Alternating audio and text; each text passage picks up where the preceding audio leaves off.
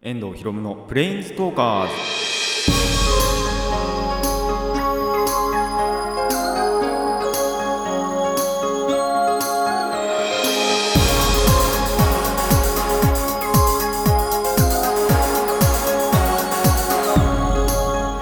ラジオの前の皆さんこんにちは。遠藤ひろむのプレインストーカーズパーソナリティの遠藤ひろむです。この番組はアニメ、ゲーム、声優が大好きなこの僕遠藤ひろむがマジック・ザ・ギャザリングのプレインズ・ウォーカーがいろいろな次元を旅するがごとくいろいろなジャンルの話をする番組です。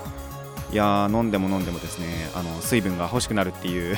時期に差し掛かりました。もうすごいそれだけやっぱ汗かいてるんだなって思います。まあ確かにそのまあ数日前の話なんですけどあの本当に飲んでも飲んでも足りないぐらいあの水分を取ってたことがありまして。でまあ冷蔵庫にあるそれこそ麦茶とかあとまあコーヒー牛乳とかっていうのをすんごいその日は飲んでたんですけど確かに思えばその日の午前中にな100均したんだっけな確か。その100均がリニューアルしたのでちょっとその遠いところなんですけど。だからそれに行こうと思って行ってでそれ他にもなんかしたのかな？あでもそんなに記憶ないんだよな。でもとりあえず100均とか行ってっていうのはしてたんですよ。あ100均の時だったっけな？違うかもしんねえな。でもまあとにかくすごい汗かいたっていうのは確かにあるんですけどなんで午後はすごいその何もしなかったってわけじゃないんですけどでもおとなしくしてたんですよ。汗かかないように。で部屋も確かエアコンつけててってやってたのにその後だからそのまあ、汗かいたすごい後で水分補給もしたはずなのにそこからさらに水分が欲しくなるっていうことがあったので、あのー、まあ、もしかしたらやっぱりそのエアコンつけてても無意識に気づかないうちに汗かいてたのかなとは思いますなんであの皆さんも水分補給しっかりしてくださいあの効果的なものって経口補水液っていうのがあるんですけど、まあ、OS1 とか結構有名じゃないですかあのー、もう一つがですね最近出た味の素のアクアソリタっていうのもあるんですよこっちの方は予防とかであの飲むのがいいらしいです。OS1 とかになるとその熱中症の時もう本当に脱水症状起きてて嘔吐とか下痢とか伴った時にあのー、の緊急の水分補給として OS1 ってすごいいいらしいんですけど。まあそうじゃない時あんまりそのなんだろうなそこまでひどくない時っていうのは OS1 飲むとすげえまずいっすねあれ。1回だけ飲んだことあるんですよ。特にその脱水症状が起きてるとかではなく本当に予防としてあのバイト中かなんかに飲もうと思ったことがあるんです。で実際に買って飲んでみたらくっそまずかったんですよあれ。本当に。あのお世辞にも美味しいって本当に言えないんですよ。まあ本当に水分補給としては絶対いいものだと思うんですけどようやく口に逃がして絶対このことだなっていう思うぐらい本当にまずかったんであのー、本当にそういう時じゃない時はアクアソリタっていう方ちょっとおすすめします。こっちはそのリンゴ味らしくてまあ飲んだこともあるんですけどそんなに美味しくなかったかな。でもまああのー、水分補給としては全然よくってその後もほんそんなになんだろう麦茶とかも飲まなくてよくなったのでまあ予防としてはこのアクアソリタではあのー、まあ本当にやばいなってなったら OS1 は、えー、飲むといいんじゃないかなと思います。あの経口補水液というのをですね覚えておいてくれればいいなと思います。あとそう OS1 ってカロリーが高くってで糖分とかあと塩分なんかもすごい入ってるんですよ。だからその緊急時のあの水分補給にいいんですけどその分アクアスリートは予防本当に予防程度なんであのー、その辺が OS1 よりはやっぱ少ないんですよね。なんでそれこそそのカロリーとか気にしてる方っていうのはアクアソリタの方で水分補給するといいんじゃないかなと思います。あの皆さん水分補給しっかりして熱中症には気をつけましょう。それではラジオの方も始めていきたいと思います。遠藤ひろむのプレインズトーカーズ。今回もレッツプレインズトーク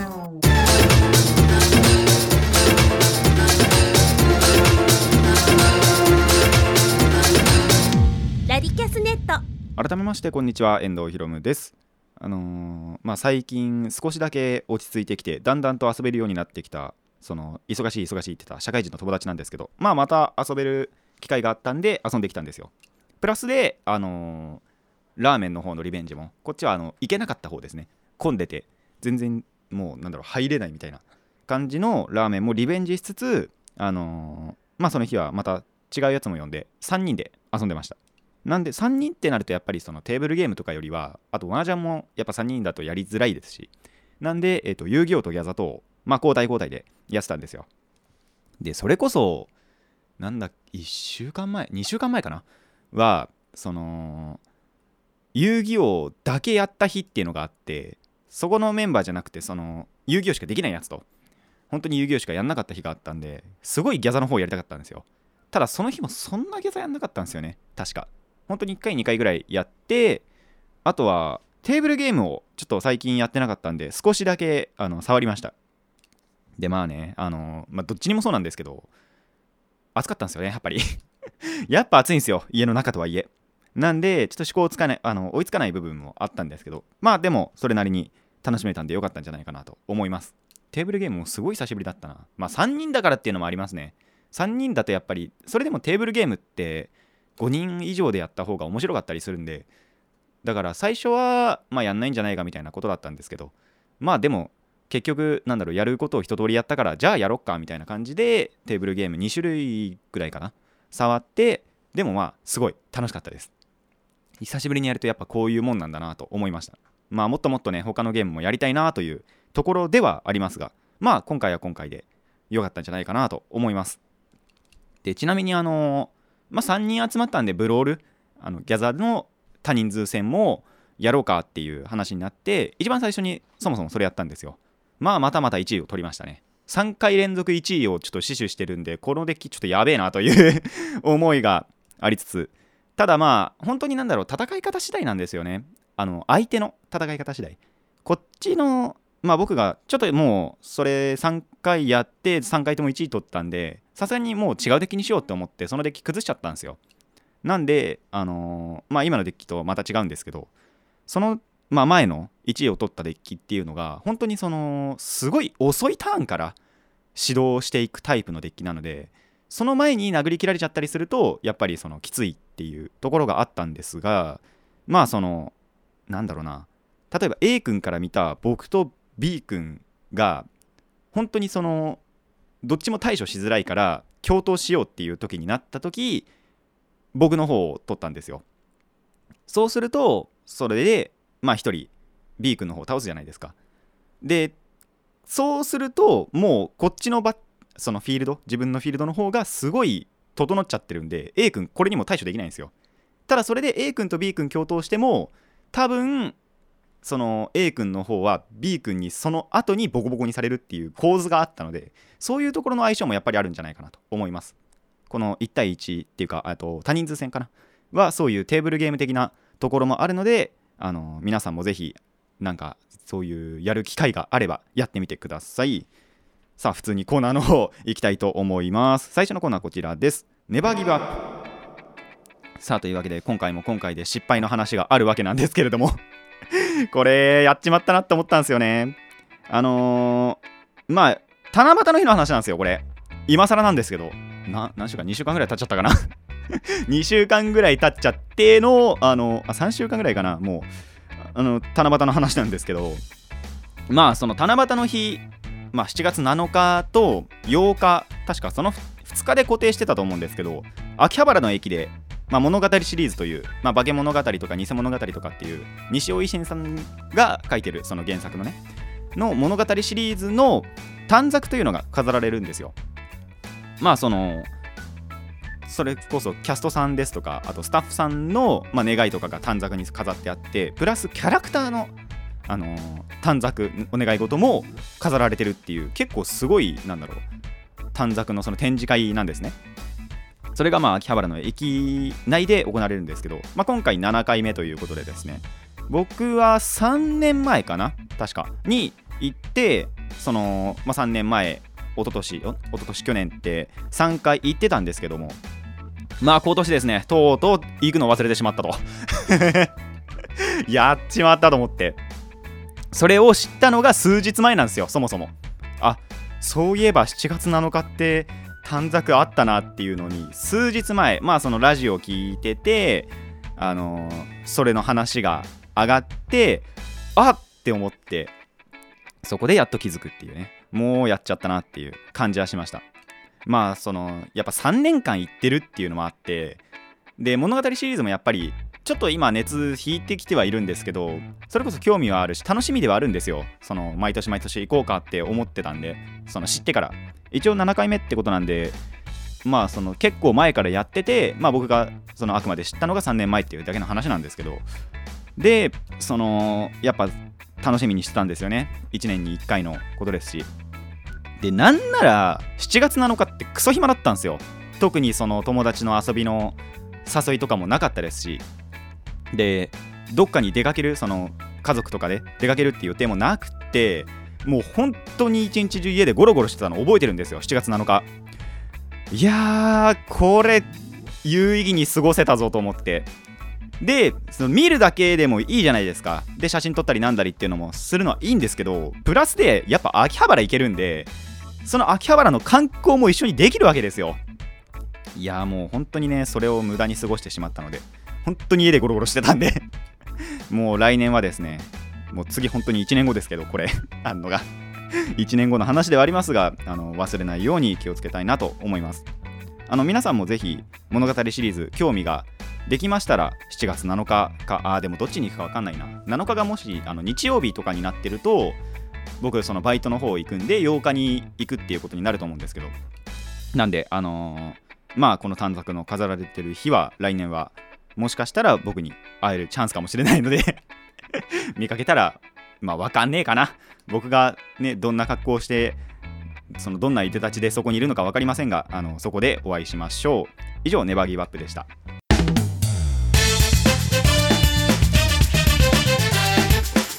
遠藤ひろむのプレインズトーカーズ。続いてはこちらです。クリンクル。さあだいぶ久しいお掃除の次元のお話ですが皆さん覚えてますでしょうか？もう前回何話したのか覚えてないぐらい前のコーナーです。前回何話したっけ？なんだろう。トイレの掃除とかかな？絶対違うけど。まあいいや。あのー、今回ですねお部屋を掃除しました。長らく整理してないんですよ。やっぱ部屋って。でまあ本当に気まぐれなんですよねでも。特にその言われたからやろうとかじゃなくてまあとなんかやっときたいからやっとこうみたいなっていう感じであの一応お部屋のね整理をしました。でまあやろうと思ったのも一応理由が、ま、きま、全くの気まぐれっていうよりは、まあ、少しちょっとした理由は、まあ、ベッドの上にね小物がすごいいっぱい散らかってるんですよやっぱり、まあ、僕そのベッドで寝てるんですけどそのベッドの上がすごい散らかっててでなんなら僕カードゲームやってるじゃないですか。そのカードもすごいそのバラバラになってるんですよ。やっぱそのデッキの組み替えとかがやった時にカードその抜いたカードっていうんですかね。それをそのままにしとくっていうことが多かったんでまあそれもちょっと整理しようと思ってまあ今回のその手をつけたわけですよ。でさらに言うとあとパソコンもですねまあ、ノートパソコン僕自分の持ってるんですけど床に置いてあってでそれを大体やるときにあのいちいち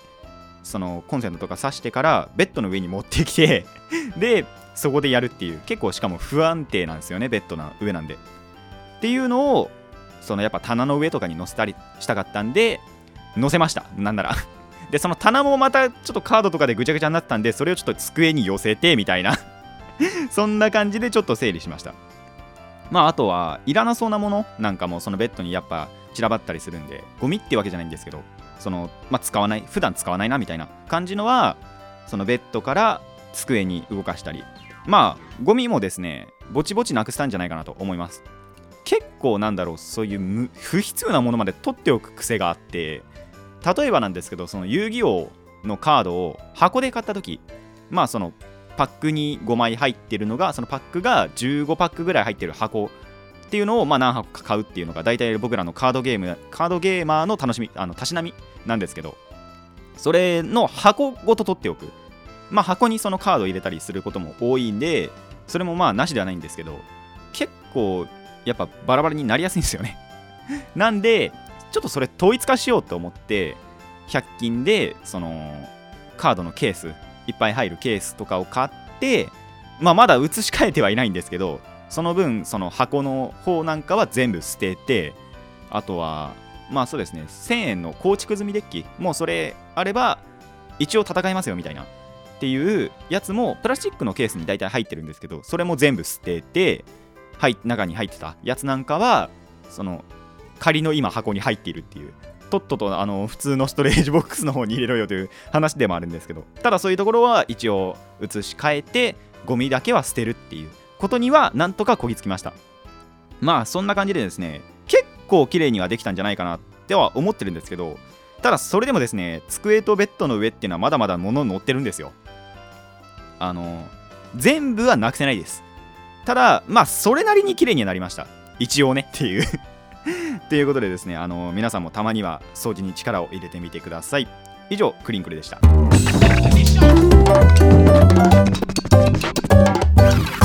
遠藤ひろむのプレインズトーカーズ。続いてはこちらです。ゲーマーズドさあ何かゲームのお話をするというコーナーなんですけども。まあ今回も今回でですね、えっと、遊戯王とギャザの話をしていきたいなと思います。まあ遊戯王の話はですね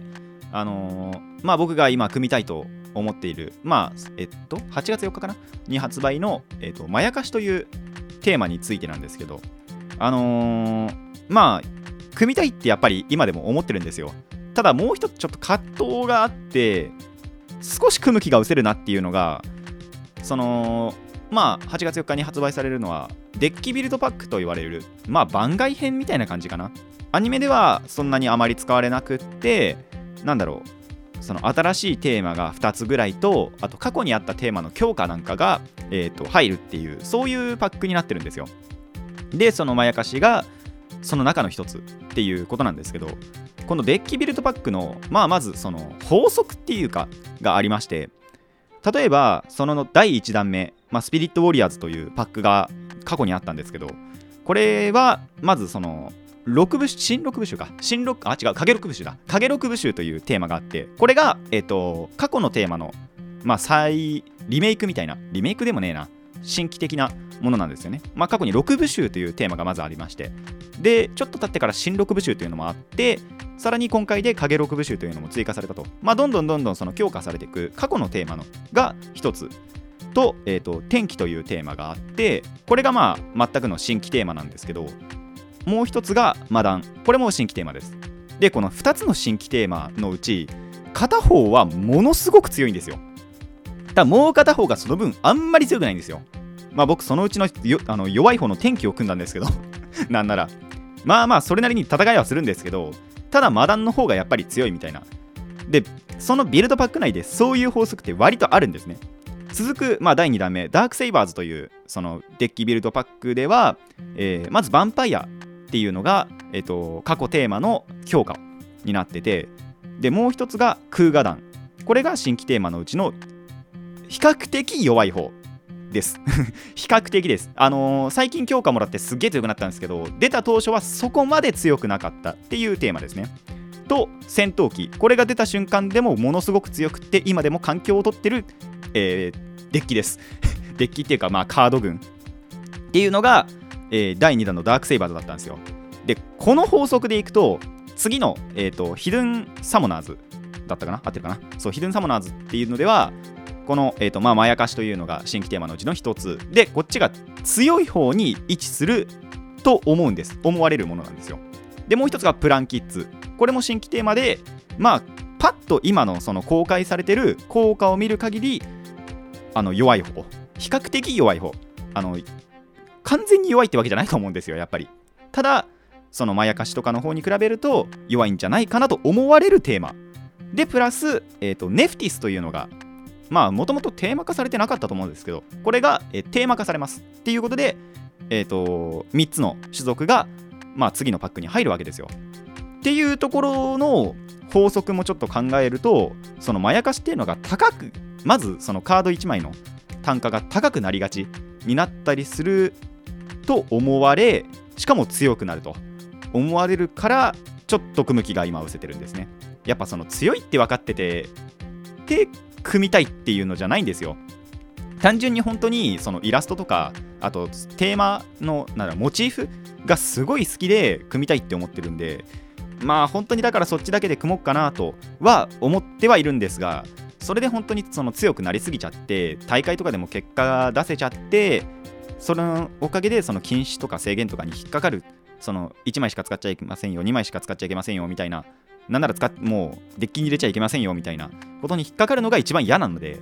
それのところでちょっと今葛藤が起きています。まあでも組んだら組んだであのー、ここでお知らせしたいなとも思ってます。まあこれで遊戯王の話が一つとまあギャザのお話なんですけどまあ基本セット2019というパックがえー、っと2週間前かな？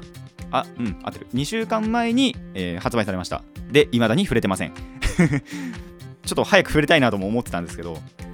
あのーまあやっぱり基本セットというだけあってですね結構シンプルな効果が多くって初心者でも扱いやすいっていうパックになってます。ただやっぱりその強いカード要はシンプルに強いカードっていうのも結構あって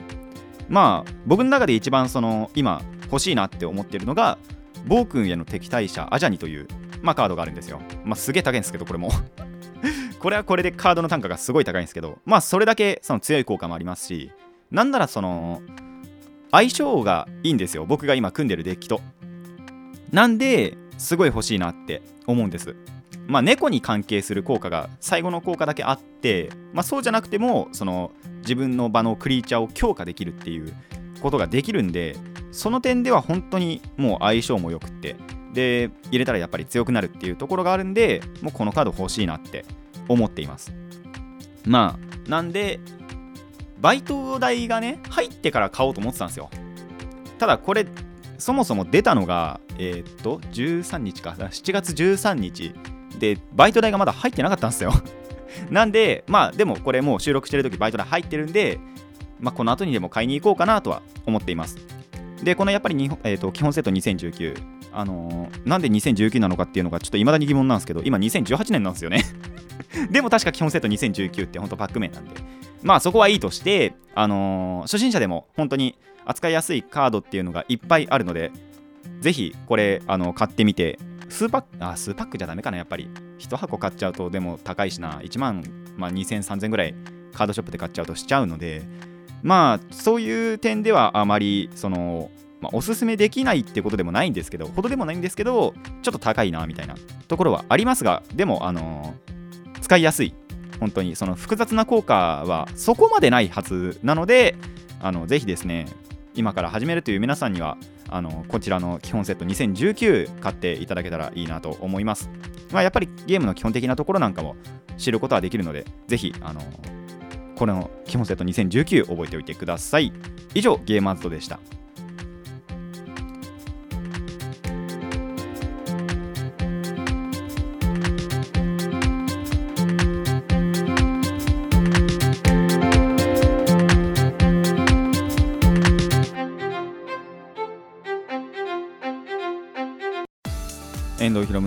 トーカーズそろそろお別れの時間になってしまいました。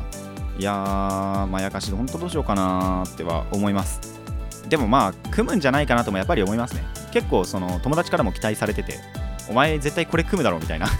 ことは言われてはいるんでまあ組むんじゃないかなとも思うんですけどただ実際にやっぱり組んでから強いなっていうのが分かっちゃうのもそれはそれでやっぱり嫌だなっていう。まあでも環境を取るほどじゃなければいいかなとも思います。それなりにやっぱりフリーとかで楽しめてっていうのが一番いいのでそれ目指したいかな目指すまあ僕が目指すわけじゃないですけどまあ本当にその強くなりすぎたらちょっとそのカードの枚数調整してデフレさせるっていうのも一応考えてはいるのでまあその辺のなんだろうさじ加減というかそういうのでなんとかしていきたいなとは思っています。まあ基本セット2019は本当になんだろうな実際効果シンプルまあなのもあれば、まあ、多少ね確かにその複雑っていうか分かりにくいのもあると思うんですけどただなんだろうな。でもどんな人でも使えるっていう点では多分変わりないと思うのであのー、本当に初心者の皆さんにも全然おすすめできますしかといってその初心者向けだけじゃないカードもあってなんであのー、いろんな人が買っている。なんなら友達やっぱり1人だけもう2019に触れてるっていうやつもいるのでそういうところでも、あのー、まあ、僕も早く触れたいなと思っています。ただ高いですよねやっぱり。欲しいカードっていうのは高いんですよ。そこはしょうがないんですけど最悪まあポイントでも使って買おうかなとも思っています。まあこの後ですねもう収録終わってから直行するとちょっと早いかなっていうところではあるんですけどただまあ買いたいのは大体決まっているのでとにかく買ってデッキを強化してでただその今言った相性のいいデッキっていうのがその猫のデッキなんですけどそれがですねあと10月の、まあ、後半ぐらいでスタンダードというフォーマットでは使えなくなるんですよ。大半のカードが。てかもうほぼ90%ぐらいが。なんでそこもどうしようかなっていうところではあるんですけど。まあそれまでにまた違うね猫が出てきてくれたりすれば、あのー、存続することはできますのでそれに期待しようかなとは思っています。一応基本セットで猫が3種類かな？4種類か。出ててで、まあ、そのうちの1種類が2種類ぐらいはとりあえず今のデッキに突っ込んで、まあ、10月の後半になってスタン落ちしたらそれがさらにもう入れ替わる。完全にその4種類なんかを入れなきゃいけなくなるっていうことにはなると思うんですけど。まあその時はその時にしようかなと思います。まだねやっぱりそういうのを懸念するには早いなっていう。もう今のうちにね今のあるデッキを楽しめばいいんじゃないかなというところでもあるのでそこは楽しんでいきたいなと思います。そして来年はですねちゃんと七夕の 秋葉原駅に行きたいなと思います。それではそろそろここまでといたしましょう。ここまでのお相手は遠藤ひろむでした。また次回もレッツプレインズトーク。